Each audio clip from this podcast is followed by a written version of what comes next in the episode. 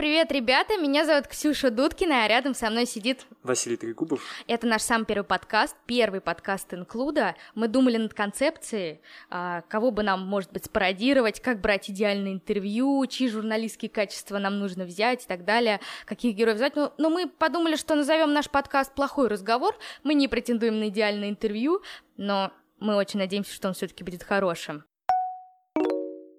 И у нас сегодня сидит Лена Догадина, независимая журналистка. Лен, привет. Привет.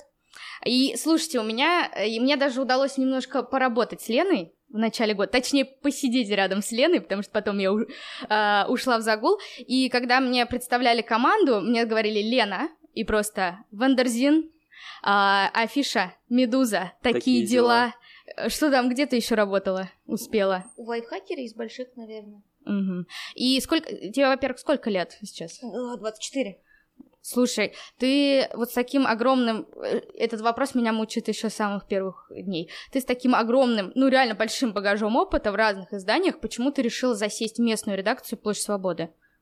Мне понравилась концепция, то есть я не стремилась увеличить количество изданий, с которыми работаю, потому что это никогда не цель, и так, ну, неудобно, потому что у них разные форматы, и концепция площади свободы, мне казалось, что она учитывает все, что мне интересно, но в одном месте. То есть я могу писать то, что мне нужно, но сидя в одном месте, не договариваясь с 30 редакторами и все вот это вот не делая, а просто приходить в одно место и писать об этом. Меня не особо волновало, насколько читателей этого СМИ, там, я задумалась об этом уже после каких-то текстов, в которых важна была шумиха. Но когда это не так, то, в принципе, мне все равно, где бы вышел мой текст, а тут меня устраивало то, как какие условия для этого будут.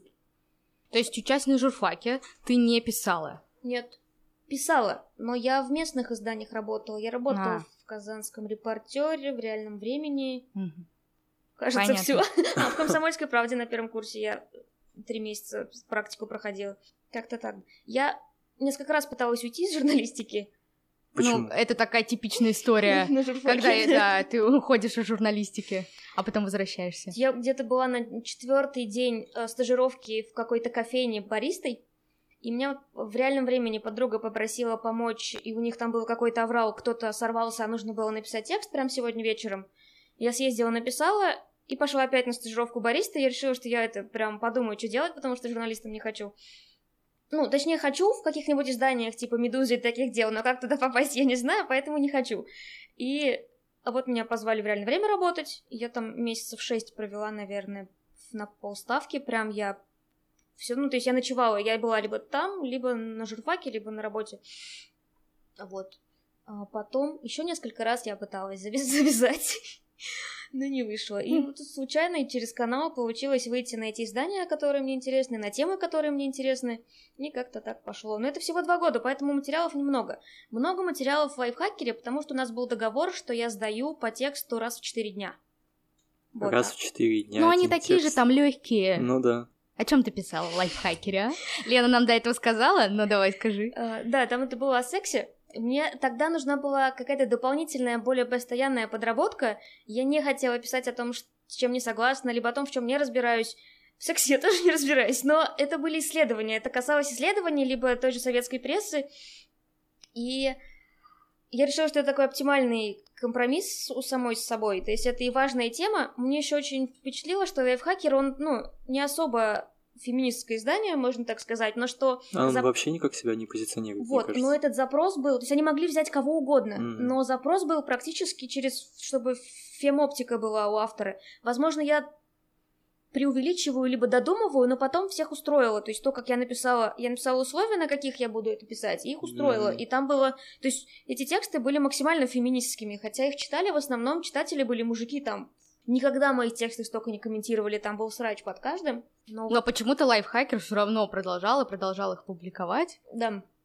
Потом мы, ну, не договорились через, ну, нормальное время там, много я там проработала. Ну, в смысле подряд, потому что каждые четыре дня для меня, для меня было много. И да, это было о сексе в основном. Да нет, только о сексе. И как современная Кэрри Брэдшоу. Вот, я очень надеялась, что я ее не буду, я не люблю. Нет, ну вот как могут быть исследования о сексе? Что это? Как а можно исследовать секс? Просто уровень информированности большей части среднестатистических россиян о сексе оставляет желать лучшего, поэтому эти материалы были в прямом смысле, что там могло быть, что такое месячные, или как надевать презерватив, или... Как... Ну, то есть... А разве статистические россияне не знают? Нет. Оказывается, видишь, нет. Оказывается, нет. То есть у нас многие, ну, по, по исследованиям, по опросам, по статистика показала, что многие их устраивает, что они одевают э, презерватив уже, когда уже что-то делают, когда уже касались друг друга, когда уже почти все закончено, перед, какой-нибудь, перед эякуляцией они его быстренько одевают и типа все ок. А потом сразу снимают. Ну, здесь это, например, тоже не так. Но у нас все считали, что это ок. Ну как, если у нас по статистике прерванный половой акт это или календарный метод считаются... 30% россиян считают, что это ок.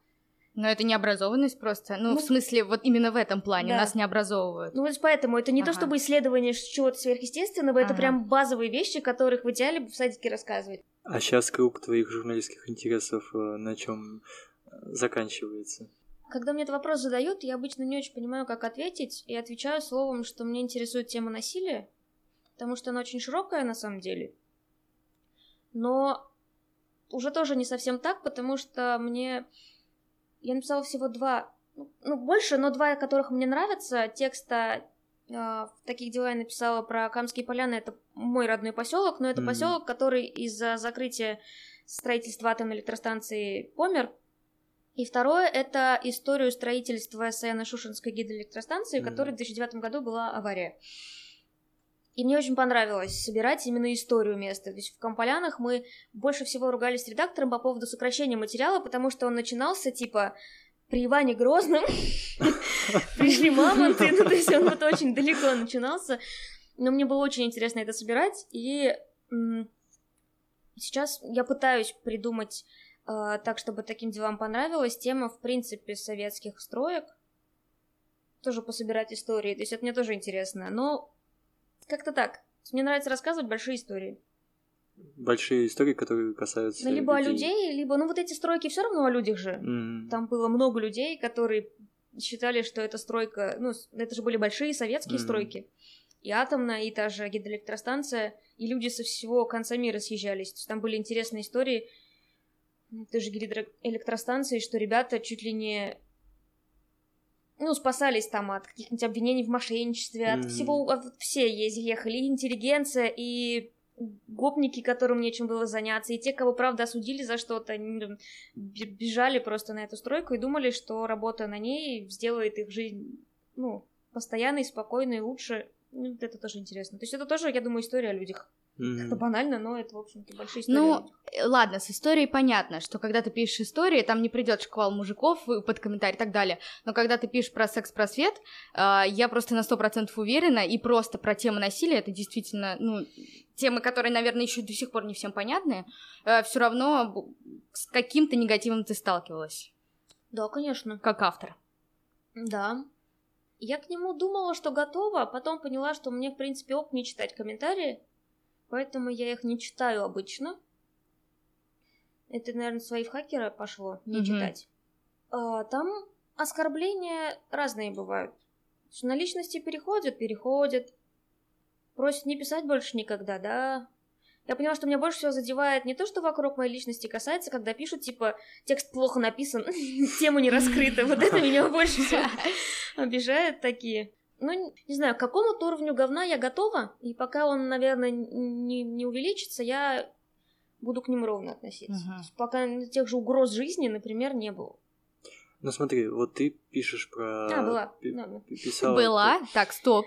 Была угроза жизни? Э, не совсем. Мне просто говорили, прям звонили и что-то типа, ну вы ж такая молодая, остановитесь. Вот э, я вопрос не, не успел задать. Вот секс-просвет. Мне казалось, вот э, по, по прошлым, потому что мы говорили, что ты пишешь для того, чтобы людям объяснить и, и как-то решить проблему того, что ну, люди об этом мало знают, но а, то есть как бы для читателя, а если читатель э, резко и негативно на это реагирует, тебя это не останавливает писать об этом? Нет. Ну, мне кажется, есть негатив, есть и обратная сторона, то есть кому-то это действительно же полезно. Например, у нас про ВИЧ ну, считается, что не нужно говорить всем, всем, Мгм. зачем вы про это пишете, но в итоге проблем с ними нереальное количество, люди абсолютно необразованные, считают, что там чихнет человек Да. рядом с тобой, и ты заболеешь, и тут уже хочет он или не хочет, писать нужно продолжать. Тут вопрос не только про сколько они хотят это читать, скорее про то, что это должно быть написано. Мгм. А уж кто-то из них прочитает или нет, это наверное, второй вопрос. Лена написала текст «Площадь свободы» а, про то, как с 2013 года казанский педагог и тренер школьных команд а, по интеллектуальной игре, прости господи, что, где, когда, а, домогался несовершеннолетних девушек. Я все правильно, да, говорю? И Лена написала об этом большое расследование, которое потом, как мне показалось, вышло на какой-то федеральный уровень, а не только на осталось на республиканском, но это мы еще посмотрим. А, в общем, давай с самого начала. Э, Как ты вообще узнала, э, кто такой Мухарлям? Вот откуда вообще на- началась эта тема? Я не могу сказать, как я узнала об этом, потому что я не могу это сказать, но я, я не знала, кто он такой, я не слышала, я не знала, что есть что где когда в Казани. Я думала, такой игры больше нет. Да, тоже. Я, для меня что Ты где сейчас когда это, сов- это совва. Простите. Я не знаю, кого как зовут и что где когда. Для меня... Я просто, у меня правда впечатления такие, когда я в детстве на диване просто перелистываю каналы, если это сова или мужики за круглым столом, я перелистываю сразу, потому что это скучно. Так что я ничего не знала про что где когда. Мне просто Вася плачет. Кажется. Да, Он обожает эту игру. Нет, ну сейчас я поняла, что это целоместное сообщество, но, но я, правда, я понятия не имела ни о нем, ни о... А это началось раньше, ну ты долго, как я поняла, писал текст. Ну, месяца четыре. Да, и В- получается В ты... октябре я, наверное, Ага. узнала. Меня просто попросили, ну, фактически э, попросили проверить слух, что есть вот такая-то информация, что такой-то педагог, причем тогда речь не шла о насилии, а, что педагог просто некорректно ведет себя с ученицами, потому что тогда была речь о 16-летних школьницах, и если это, допустим, был бы секс по добровольному согласию с ним, то это уже ну, никакое не уголовное дело. Это, например, был бы вопрос этики, потому что он педагог, но это, например, никакое ну, не, нарушение закона. А, но в процессе, когда я начала копать дальше, я поняла, что ну, вообще все, с кем я встречаюсь, в курсе. а, в курсе, во-первых, в курсе, что этот педагог Кайрат Мухарлямов правда домогается, и, ну, то есть он создал огромную систему, в которой его домогательства воспринимаются нормально до тех пор, пока ты не выйдешь из этой системы, возможно. Что а, многие девочки уверены, что они правда, что он правда их любит, что они одни единственные, при этом их параллельно может быть несколько, но они все равно убеждены, что они одни единственные, и что он их любит, и правда не было тех, кто не был в курсе. Были те, кто был в курсе и поддерживал его, потому что либо были в курсе не до конца, либо сами с ним в каких-то отношениях. Мгм. Это ты про девчонок Да. говоришь именно. Парней тоже.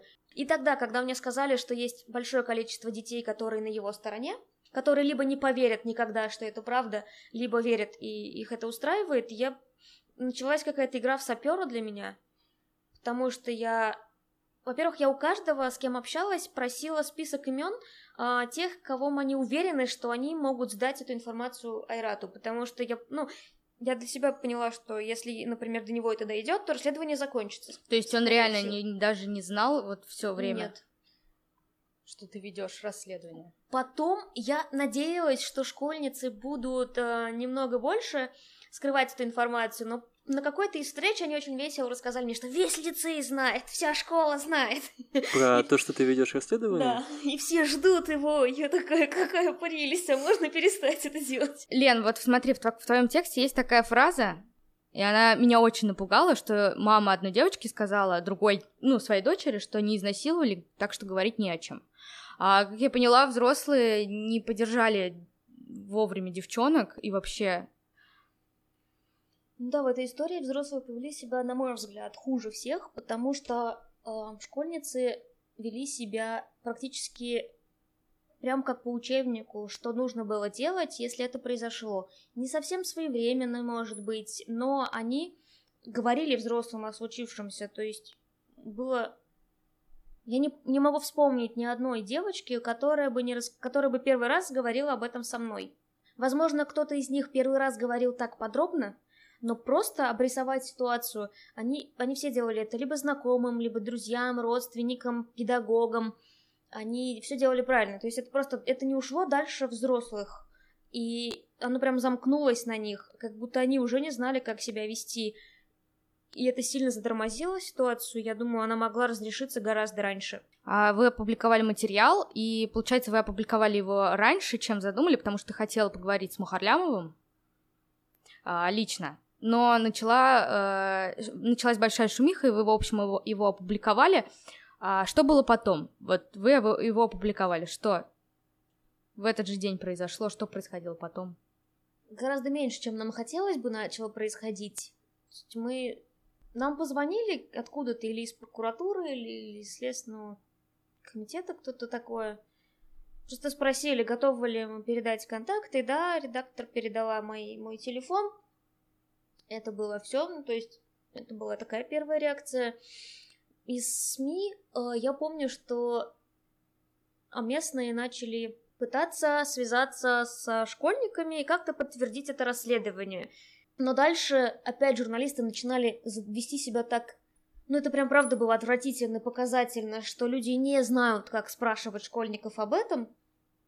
Нет, они ведь еще заведомо э, как бы обвиняли да, они... школьниц, получается. Они обвиняли, причем не, не выясняя, этот человек, правда он или не он. Просто если человек ответил что-то односложнее, чем нет, то они почему-то, видимо, решали, что все, это точно это точно он, и начинали давить, начинали обвинять в том, что если ты сейчас не подтвердишь эту историю, то мы напишем о том, что расследование полная выдумка, и ты всех подведешь. Меня, меня задело, что... Понятно, понятно, и мотивация тех, кто пытался найти школьников. То есть задача журналиста проверить.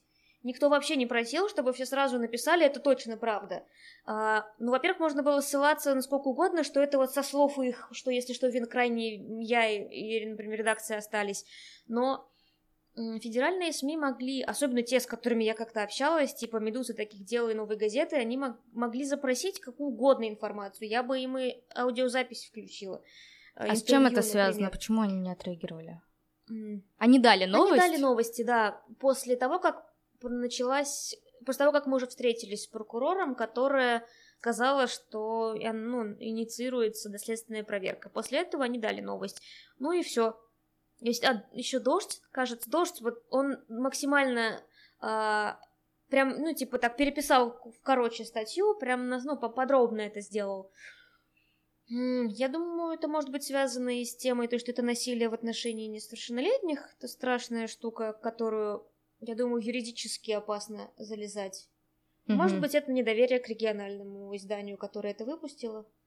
А вас не обвиняли ни, ни в каких заговорах? Вот мы говорим о том, что там а, местные СМИ там как-то кто-то на кого-то давил, а на вас не было такого, что это какая-то заказная какая-то работа на кого-то там? По-моему, сейчас в принципе, это какой-то консенсус в местном сообществе, что это и был заговор, это и есть заговор, это, это это прям выдавали как супер расследование, что, мол, мы узнали, что ваш замредактор играет в ЧГК. Это написано на сайте ее, ну, ее имя, и те, кто играет в ЧГК, и так знают, что она играет в ЧГК. Господи, я не могу перестать смеяться с ЧГК. Кто в это играет? Вот, и они прям были уверены, что мы э, создали СМИ, э, наняли меня, потому что, мол, я уже писала о таком да, создали СМИ, наняли меня и полгода работали только для того, чтобы выпустить материал, который бы опорочил э, имя э, Мухарлямова. И дальше, вот дальше ступор, типа, я говорю, я правда не понимаю, там, о каких нефтяных золотых приисках Мухарлямова идет речь, и что э, даже наш заместитель могла получить с этого. Но э, люди убеждены в том, что все это заговор, что все дети выдум выдуманные, либо они все просто врут, потому что они там либо анонимные, либо что-то еще. То есть люди убеждены, что это ложь. Вот сейчас официально доследственная проверка еще идет. А, я не знаю. Ну, она может идти долго, насколько я понимаю, она может длиться долго. Я не знаю, какой будет результат. Я догадываюсь, но, в общем-то, пока не очень понятно, что делать, пока нет этого официального заявления. Но я считаю, что правда детей очень сильно подвели, потому что с ними разговор был в духе а, ну и что, что он мастурбирует при детях? Ну он же мужик, мастурбировать взрослому мужику нормально. А уж то, что это происходит при детях, это не сдержался. И там на историю о том, что э, девочки вынуждены были гулять ночью на улице, в лесу, потому что Мухарлямов в этот момент занимался сексом с учительницей, с какой-то. Э, тоже ответ был, ну, нормально, хочет заниматься сексом, с кем хочет, с тем пусть и трахается, все в порядке, он же взрослый мужчина. То есть я очень надеюсь, что дети не потеряют веру в то, что сделали, и не, не разочаруются в том, что приняли в этом участие, потому что это очень важно. То, что они заговорили. Что же, а что делает наш главный герой Мухарлямов? Вот что он делал после публикации? А, ну, помимо того, что он обзванивал всех со словами «это ты меня посадила, и из-за тебя ли я сяду завтра в тюрьму», он не работает сейчас... Ну, я знаю только о том, что он не работает в Лобачевке в 19-й гимназии. А, подрабатывает ли он где-то еще, не знаю. Насколько я понимаю, ЧГКшное сообщество пока тоже от него отодвинулось и дистанцировалось. А он был главным в ЧГКшном сообществе? Не совсем, он был скорее самым известным и влиятельным, как-то так. То есть дети его любили, потому что он типа свой парень, то есть он создает такое неформальные отношения. Там, например, мне лично очень показательным кажется, а, во-первых, в принципе, ситуацию с педагогами в России и с директорами и школами. То, что одна девочка рассказала... Um, вот она рассказывает все ужасы, какие делает Мухарлямов, о том, что он страшный, о том... Но она добавляла, что мы физически его не боялись. А, то есть это, это было психологическое насилие прямо 24 на 7. Оно не всегда переходило в физическое. Но, говорит она, когда-то я увидела на соревнованиях, как на какую-то маленькую девочку, которая вынуждена быть там какой-то части игры ЧГК она одна отвечала на вопросы. И она неправильно на что-то ответила, и вот он, мол, большой мужик такой, она его описала как такого по полу гопника, когда он стоял над ней, орал с пеной у рта, он ее оскорблял, он очень громко и страшно кричал, и она говорит, что в тот момент у меня пробежала мысль, что Айрат на нас так не кричит.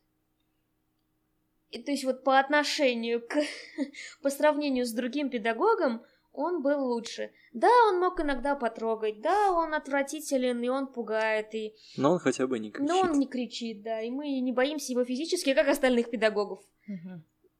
А я правильно понимаю, что Мухарлямов может вернуться к работе своей? Да, очень даже, как только, я думаю, будет, если отказ в возбуждении уголовного дела, то вообще никаких. То есть это не будет означать, что он невиновен но в основном будет казаться, что все, что они не нашли никаких э, доказательств, что нужно начинать, даже начинать уголовное дело. Хотя вот к этому мы были не готовы, мы советовались с адвокатом и были уверены, что, ну то есть для заведения уголовного дела не нужно э, доказывать стопроцентную вину. Это, ну то есть уже в рамках уголовного дела и в суде будет происходить. А во время доследственной проверки нужно было доказать только то, что есть основания полагать, что преступления были. И, судя по тем, кто поговорил со следователем, этих оснований просто выше крыши. И то, что... Говорю, я, я уверена, были бы мы в США, этих вещей было бы достаточно для того, чтобы его уже арестовали и дальше бы уже думали, потому что поняли вы, что его нужно изолировать.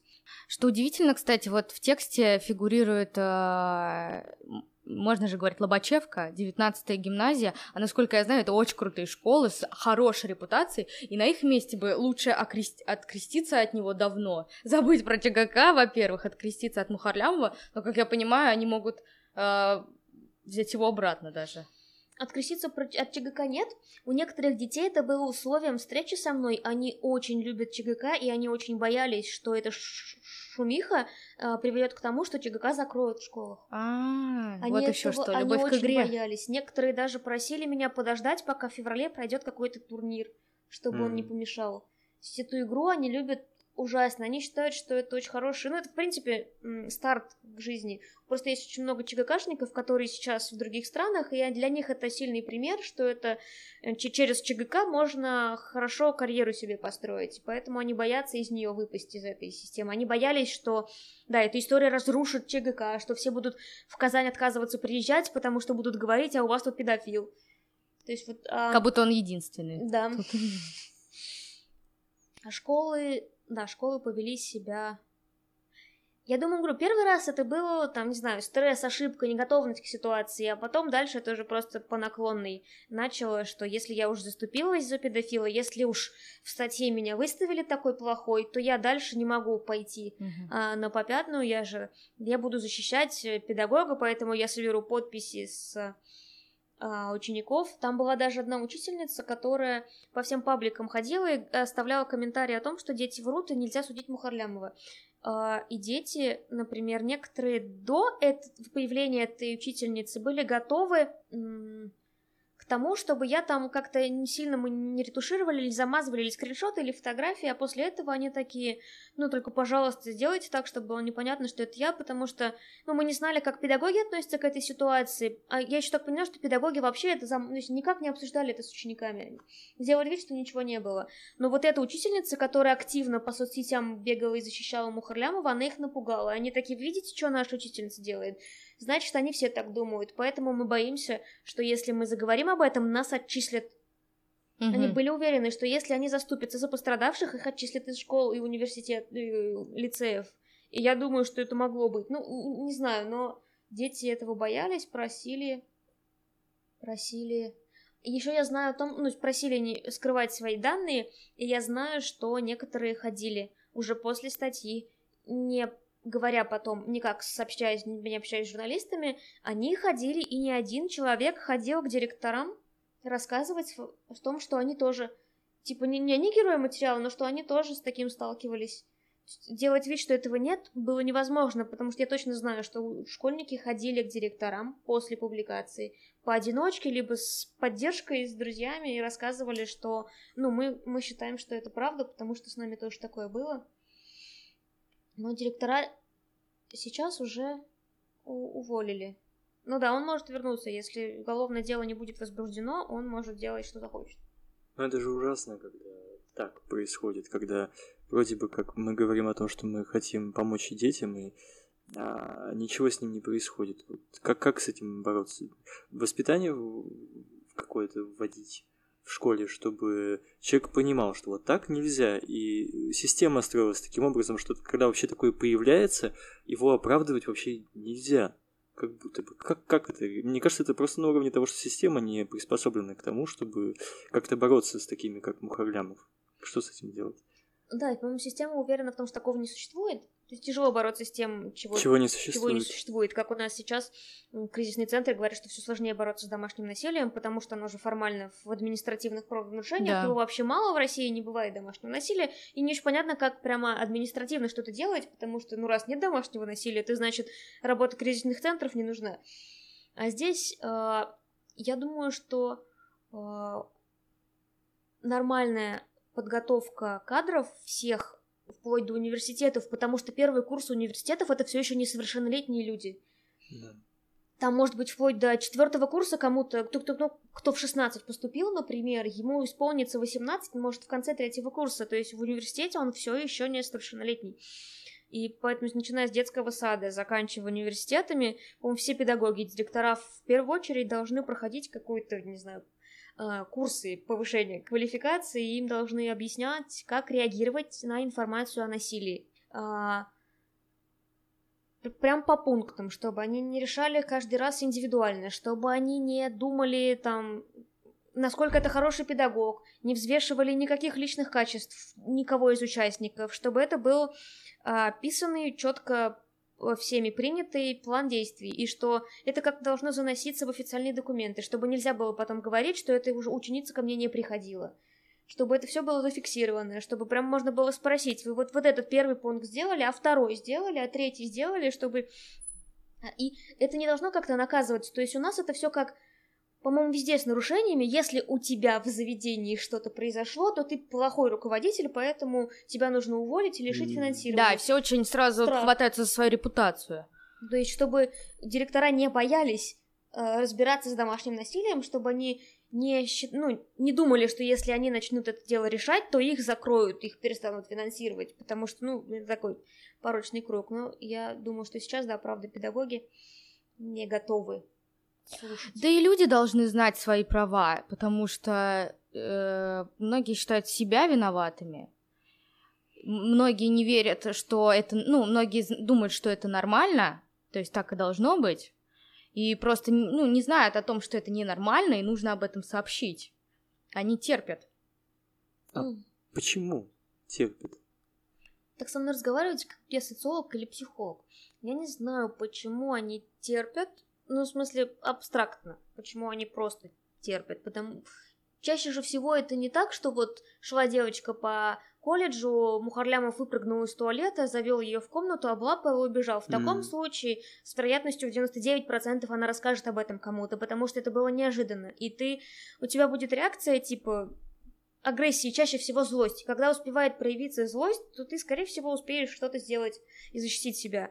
А когда ты семиклассница и семь... То есть, если ты семи... седьмого класса общаешься в коллективе, в котором видишь, что ну, например, в случае с Мухарлямовым девочки были убеждены, что до восьмого класса это не видно детям. Самое плохое. То есть ты находишься просто в пузыре, в котором у тебя с педагогом, у всех с педагогом очень близкие отношения, что он может, что делать массаж, это нормально, что если он тебе делает массаж, это нормально, что если он тебя трогает, это нормально, шутки про секс, истории про секс, говорить про секс, это нормально, учитывая, что это вполне могло быть единственным местом, где школьники могли говорить о сексе, а это важно, говорить о сексе хочется школьникам, нужно, всем нужно говорить о сексе. Если это было единственным местом, где они могли об этом говорить, то неудивительно, что они считали это безопасным, классным местом, в котором mm-hmm. все, что происходит, нормально. А дальше уже тут сначала ты думаешь, что а, ты ему доверяешь, а потом ты понимаешь, что он знает о тебе больше, чем твои родители, и это уже страшно, потому что так как о сексе говорить нельзя, скорее всего, любая околосексуальная подробность твоей жизни воспринимается тобой как компромат и как то, чем на тебя можно давить, потому что, ну, страх — сильное давление. А Мухарлямов собирал компромат? Да, ну как, Вряд ли у него есть дома папки с фамилиями учеников и фотографиями переписок, но он давал понять, что он помнит. Он периодически напоминал, например, девочка, которая выдала ему очень Э, личную для нее информацию, он прямо типа раз в полгода давал понять, что он помнит об этом. И он мог, некоторым мог прямо сказать, что, ну, если ты расскажешь, и я расскажу. А он воспользовался этим после публикации материала? Да. Компроматом? А, он а как он мог воспользоваться, если это в какой-то степени и его тоже... Ну, когда его уже обвиняют, он mm-hmm. уже считал, что это будет объяснением. И просто я, я пока не могу э, рассказать подробнее, но ужасно, что вообще это прокатило за объяснение, потому что если бы я могла сказать, как он объяснялся, то, ну, в общем, это отвратительно, но это ок, ну, нормально воспринялось, но он объяснялся, он, правда, он сделал так, что одна девочка отказалась а в итоге участвовать, именно выдавая вот такую вот информацию mm. очень, ну, унизительную для них, хотя это как бы тоже абсолютно не так. Это никакая не унизительная информация. Но они думают, что эта информация как-то повлияет на, на их них. репутацию. Да, да, на их репутацию тоже. Еще тут у большинства родителей была такая логика, это очень такая наша, не выносить ссоры из избы. А что люди скажут? Как ты вот ну, куда-то пойдешь, а все теперь знают, что ты такая-то вот у меня. И это очень влияло на то, как дети воспринимают ситуацию. То есть они, например, еще, конечно, стало так забавно наблюдать, что многие дети не угадали реакцию своих родителей, потому что мы же говорили с ними о том, что они, ну, да, будет очень хорошо, если они расскажут родителям о том, что происходит. И, например, те, кто говорил, что их родители не поймут на сто процентов, их родители поняли. Там, например, кто-то говорил, что их родители поймут на сто процентов, их родители не поняли. То есть дети не очень угадали то, как родители это воспримут, и... То есть понятно, что обычно ты предполагаешь реакцию близких, но здесь, учитывая, что да, для многих к этому моменту э, родители, их дети не пили, не курили, mm. падали в обморок от слова секс и какого-нибудь матерного слова, Поэтому, чтобы рассказать то, что с ними произошло, нужно было рассказать очень много вещей. Например, алкоголем же он очень много эксплуатировал, очень серьезно использовал эту тему с тем, что все всегда были пьяны вокруг. что хоть сколько-то, хоть глоток все сделали, потому что всегда были тонны алкоголя. Вот эта вот убежденность в том, что подростки не пьют, это ужасно бессмысленная в российская убежденность, поэтому детям, получалось, нужно было рассказать очень много о себе подробностей, к которым родители были не готовы. То есть не только о том, что к ним пристал мужик, а о том, в каких обстоятельствах это произошло и как долго это длится. То есть многие были уверены, что родители запрут их в доме и больше никогда не выпустят, и поэтому боялись рассказать.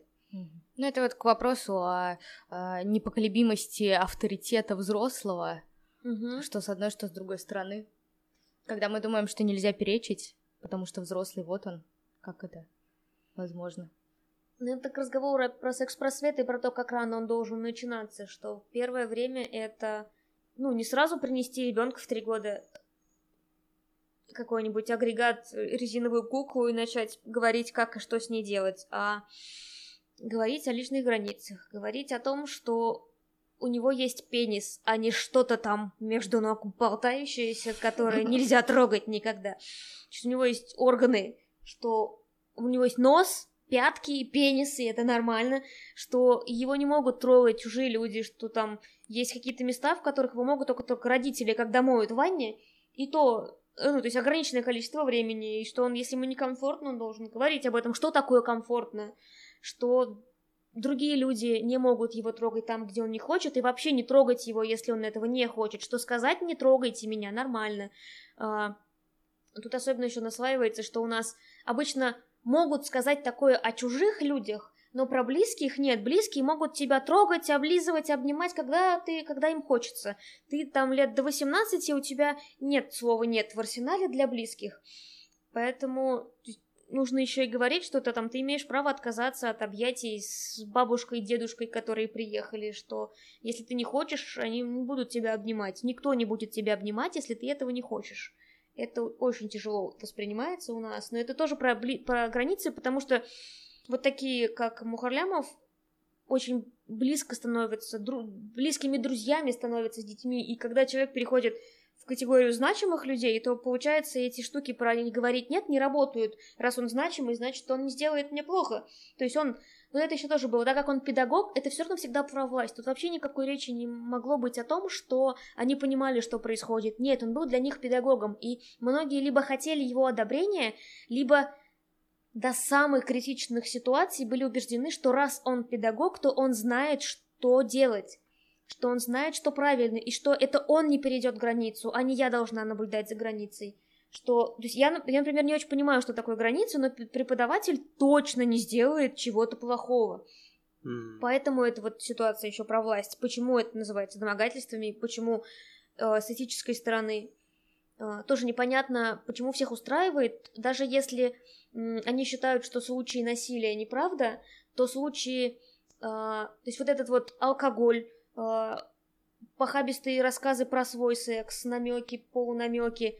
Почему вот это все воспринимается нормальным, когда это отношение педагога со школьниками? Непонятно, почему на, ну, вот на это все не обратили внимания. Насилия не было. Но ведь все остальное подтверждается огромным количеством человек, не связанных и даже не слышавших о том, что он совершал насилие. Оно вот это вот отношение педагогов у нас очень очень размытые границы. Мне кажется, не надо откуда-то сверху ждать э, секс-просвета. Все идет из семьи. Я уверена, что все идет из семьи, и в первую очередь родители должны говорить своим детям о том, что у них есть границы. А уже потом родители приходят в садик и говорят э, это сначала детям, потом это говорят воспитателям, потом поднимается волна, и, собственно, появляется секс-просвет. Да, это было бы потрясающе, потому что родительские инициативы, собственно, ну, они очень могут и должны влиять на школу и на то, как происходит процесс обучения. Сейчас заметны, кстати, в хорошую сторону заметны случаи, когда там родители протестуют против, в некоторых регионах э, ввели же секс-просвет по чуть ли около библейской книги. Там, Это как? Ну, там отвратительные неправильные вещи о том, что а, Twitch защитит верность то есть это в некоторых средних школах преподают такие вещи. Прям преподают? Да, да. Это типа классного или в БЖ, что-то такое. Там, да, там, там даже рассказывают про то, что вот это вот, как она называется, телегония? Как, ударение не знаю, куда ставить, это когда То есть школьницам рассказывают, что каждый партнер, который в ней побывал, оставляет частичку этого э, мужчины, который побывал, и поэтому ее ребенок будет похож на всех ее предыдущих партнеров. Жесть. И вот родители А. некоторые э, протестуют против этого, добиваются того, Ну, чтобы их дети не ходили туда. Но это тоже такие очень частные инициативы. В московских школах там родители приходят и говорят, типа, что это за бред, но они говорят не, не бред в плане уберите это из класса, а там уберите от моего ребенка, потому что это не особо, насколько я знаю, не особо масштабные инициативы. В то время как инициативы этой вот родительской, как это там, короче, организация семей России или математери, короче, что-то такое очень традиционное, они вот очень активные, они добиваются того, чтобы в школах вообще никакой речи не было про секс, О чем эти люди думают, интересно, вот когда они о добиваются том, того, что они чтобы... блюдут традиционные ценности. Мне кажется, их не очень много. Или это Их прям огромное. Очень много. Они как патриоты России, группа такая Они- есть ВКонтакте. Очень сильные, активные, они прямо умеют подавать жалобы, умеют писать всякие заявления везде, в Ну им же делать больше органы. нечего. Они учатся писать Они заявления. считают, что они прямо... Я просто с такими э, прям э, людьми не встречалась. Я не думала, что они существуют. Да и вообще ка- казалось, кажется и казалось, что ну, мы как-то в какую-то положительную сторону двигаемся в. А мы, наверное, живем просто в таком городе, знаешь, Вась, типа Казань. Я Это думаю, не про город, а про пузырь совсем своих знакомых. Типа ты ограничен информационным Мгм. пузырем, в котором живут твои знакомые. Если у вас фейсбукочная лента совпадает, то, скорее всего, и взгляды тоже. Но у меня есть знакомые, у которых кажется, что они в другом интернете живут. Нет, я, я, я вообще-то думаю, что движется в лучшую сторону. Хотя бы тот факт, что эти школьницы согласились говорить. Хотя бы тот факт, что у нас есть интернет, Да. и мы можем читать Ленина материалы. Сейчас же очень много об этом пишут. Я, я по сравнению с теми же активистками и журналистами Москвы и Питера не пишу практически ничего. То есть эти феминистские проекты, там огромное количество информации в интернете. Понятно, что недостаточно, но оно большое, и, и найти это несложно. Но это еще в штыки воспринимают очень часто. Блокируют информацию. В смысле читать про фе- феминизм? В смысле меня дед не может обнять? Как это так? Что это, что это такое? Я же приехал к родственникам. И вот эти вот границы, о которых мы сейчас говорим, они действительно выглядят очень гиперболизированно, потому что, несмотря на то, что мне там 21, и у меня есть интернет, мне все равно вот э, именно говорить про какие-то четкие границы даже с родственниками мне тяжело. Это какое будет свободное поколение, которое вырастет с самого детства, дай бог у них будет э, секс-просвет в детском саду, какие они будут свободные, что они будут знать. Меня это пугает. Меня пугает, какие свободные будут люди. Пугает в хорошем смысле? Да, в хорошем смысле. Меня пугает, что люди всегда будут знать э, свои границы, что их нельзя где-то обнимать, что им можно, что им нельзя что-то говорить. Э, вот. Но других это пугает в плохом смысле, потому что... э, А как это Мгм. так? Да. Да, люди вымрут. В основном секс-просвет это о том, что все перестанут заниматься сексом, феминизм и секс-просвет, и все, и мы выберем прям вот через год. А, Да-да-да, это, это популярная Популярная теория. Популярная теория, да, что... Это же так происходит. А как давно ты сама начала изучать феминизм и все эти темы? Изучать феминизм так прикольно звучит, Да. Потому что феминизм это же вообще-то очень, ну, такая субъективная штука, что ты называешь феминизмом. Называю феминисткой я себя года два-три, наверное, всего лишь. Три, ладно. Три. Да, если мне 24, то три где-то. Три. Да, зациклилась, да. Три-четыре года. А просто читать ну, просто понимать о том, что меня не устраивает то, что происходит, понятное дело, это подросткам это делала, я просто не понимаю, как это называется. Хотя, мне кажется, принятие феминизма есть стадии. Сначала ты говоришь о том, что ты не как все женщины, что тебе ближе мужчинами общаться, презираешь женщин. Потом ты начинаешь понимать, что за хрень это происходит, читаешь о том, почему так думаешь, переходишь к феминистским взглядам, а потом уже называешь себя феминисткой вслух. Потому что я много лет в школе была уверена, что все женщины глупые. Вот эта вот мизогиния, она прямо распространенная штука. Я много лет считала, что женщины глупее, чем мужчины. И- Да, да, и девчонки, девушки особенно любят говорить, вот у меня нет подруг. Да-да-да. Потому что Они не потому что такие. э, ты такая, да, вот, ну, глуповатая, а потому что все остальные подруги такие, а, да, женщины, поэтому ты дружишь женщины. с мужчинами всегда. Да. Я тоже дружила с, с мальчиками, и я такая, еще мне девоч... с девочками не о чем разговаривать. И да, то есть это прям... Потом я наткнулась на статьи э, Здравомыслова и Тёмкина, это гендерные социологи в России. Поняла, что это все давно сформулировано, давно есть название, давно есть движение, оно старое, оно работает. Я начала сама об этом читать. Я, да, феми- феминисткой называть себя было сложно. Прямо д- вот сейчас есть некоторые феминитивы, которые звучат очень непривычно, и ты, Мгм. то есть, это ощущение, когда язык не может произнести это слово, точно так же было у меня со словом феминистка. То есть ты прям такой, оно очень странно звучит вслух, чтобы его сказать, и мне прям потребовалось время, чтобы начать так спокойно говорить.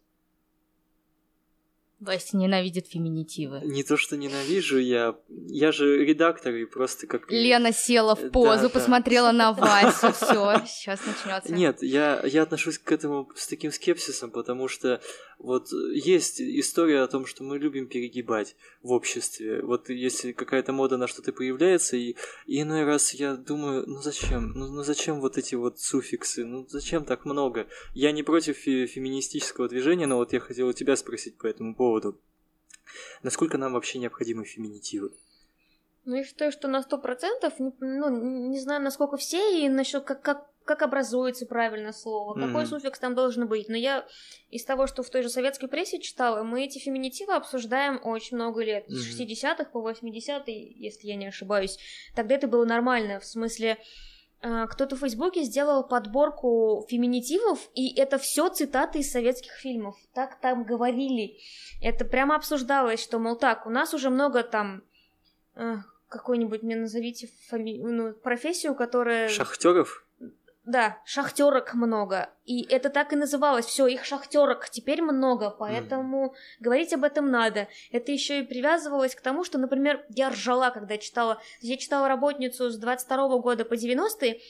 Большую часть этого времени обсужда... была хоть где-то, да была рубрика о женских комбинезонах э, на работе. Их не было. Женщины по-моему, весь все СССР ходили в перешитых либо в маленьких мужских Мгм. а, формах. Это мешало работе. Им приходилось придумывать. То есть она под грудь вообще не была рассчитана. Если у женщины больше первого размера, все ей было неудобно. Ей нужно было придумывать, как приспособить верх комбинезона. На это уходило время. А, более длинная одежда, она цеплялась, она не должна была быть длинной.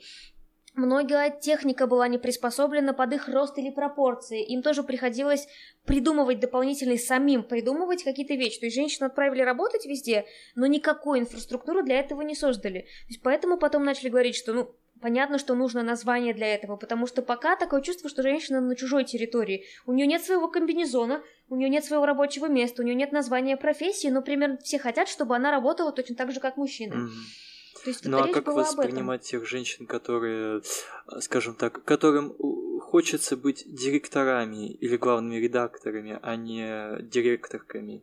Вот, э, Так я считаю, так на здоровье речь же не о том, что нужно запретить им так говорить, Мгм. а скорее о том, чтобы они тогда не говорили, что они говорят слово директор, потому что их тошнит от директорки, и сгорите Мгм. все, кто использует феминитивы, потому что редко кто говорит, что я просто хочу говорить о себе, я директор.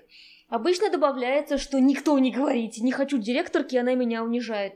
Но это слово имеет право на существование. Мгм. Оно, оно, мы, не, мы не изобрели их сегодня, не сейчас. То есть просто после... Ну, я вообще сейчас абсолютно не, не, не в своей области комментарий, но для меня такое чувство, что мы там с развалом Советского Союза перестали обсуждать феминитивы. То есть мы не обсуждаем их 15 лет, они Мгм. только начали. Это скорее такой вот, вот небольшой Момент. промежуток времени, Мгм. в который о них молчали, потому что до этого о них говорили много. И сейчас как бы разобрались с основными, немножко какой-то вот, вот э, дискурс создали, и Мгм. можно вспомнить снова о них, но это прям абсолютно не мода, абсолютно не новая вещь. Почему начали говорить снова спустя 15 лет? Не знаю, я думаю, просто ус- устаканивается. э, Во-первых, феминистское движение становится популярнее, то есть Мгм. настолько, что уже не могут те же политики не комментировать. Мне кажется, феминитивы это такая вещь, которую волей-неволей, ну, придется принять. Она никуда не уйдет. Есть такие вещи, где лучше сесть и просто наблюдать.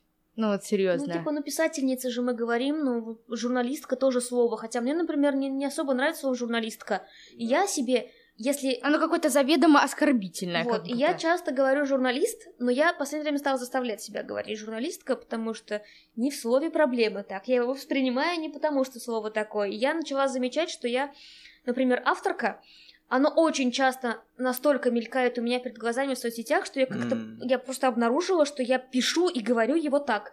Что есть первое вылетает авторка, и я потом такая, опа, это очень неожиданно. Я абсолютно не заставляла и не старалась говорить феминитивами. Mm. Но некоторые из них я употребляю автоматом. Ну, это ладно, а вот если брать какое-то широкое понятие юмора, я знаю, что в Америке э, стендап, ну, стендаперов да очень сильно стендапы. поджимают, да, из-за того, что произносят просто невероятное количество шуток. Причем это не обязательно относится к феминизму, это просто, допустим, там кого-то назвали там ты там больной там с ДЦП и все, это уже скандал большой. Вот мне страшно, потому что я всегда, когда думаю, это круто, но потом такой, о господи, как тебя это вот сильно сейчас сжимает, а, все вот эти правила, что вот это об этом нельзя, а этом... Ну это же тоже не новые правила, это те же самые личные границы, то есть просто... Э, они правда заканчиваются там, где твои границы заканчиваются. Ты больше, то есть, то есть ты шутка про ДЦП не твоя, она не про тебя, она касается других людей, она делает больно другим людям, mm-hmm. и то есть речь не о тебе, поэтому да, тебе придется контролировать то, что ты говоришь, и это не, не о твоем комфорте речь, то есть мы же уже там, э, мы очень много и так себя контролируем, мы о многом не шутим, вообще-то пошутить про изнасилование достаточно ну, во многих э, компаниях воспринимается негативно, но ведь это всегда так было. Мы, ну, мы о многом не шутим и сдерживаем себя. Это просто чуть шире понятия такие. И у нас наши стендаперы отвратительны. Они все про... То есть они прямо берут сексизм, гомофобию, расизм, национализм и прям про это, про, по этому проходится. Здесь я не знаю, как быть. Ну, потому что у нас вообще вопрос не про бережность, у нас прям... То есть они, правда, они, они, они такие вот на уровне, типа, пошучу про пипиську, всем будет смешно. Mm-hmm. То есть интеллектуальности в них ноль. Ну, потому что они знают, кто их аудитория. Их аудитория люди, которые, ну, так или иначе, все равно им смешно, потому что они не воспитаны в этой культуре сексуальной, скорее всего. Потому что вот такие вещи, сексисты, нацисты, это так или иначе все равно присутствуют в нашем обществе. Не все равно, это это, это да, даже не все равно, много. это популярно, да. Но при этом я, когда вот поняла, что мне вообще-то прикалывают стендапы, в которых никто никого не оскорбляет, я попросила покидать мне феминистки их стендапов, и оказывается, то есть я ржу абсолютно все 40 минут выступления, и там, там никого не оскорбляют. Но я ржу в голос, а я редко это делаю. А но я, например, э, мне, я не знаю, мне сейчас мне сейчас немного стыдно даже стало, но я могу посмеяться над российской шуткой, расистской. Это не потому, что я расист, мне, ну, на это все равно, но она смешная. Я, то есть, э, понимаю, что э, как будто мы это слишком лично воспринимаем, но типа это, это, ну, это шутка такая. Ну, ребят, юмор, он не может ограничиваться. Ну, это по разговор, типа, когда ты говоришь, я не расистка, но а, ну да, да, да. Простите, не заметил. Обычно это все, ну, типа, значит, что все То есть это полностью нужно искоренить. Я так не думаю, я не знаю. Ага. Я не знаю, как это должно произойти, но о том, что нужно контролировать и фильтровать свою речь, когда ты пытаешься прошутить про кого-то, зная, что это вообще-то предмет угнетения. Тот же расизм в США, мы прям правда о нем Говорим так, как будто это преувеличение. Это не так. Это огромная актуальная проблема прямо сейчас. Она не становилась меньше.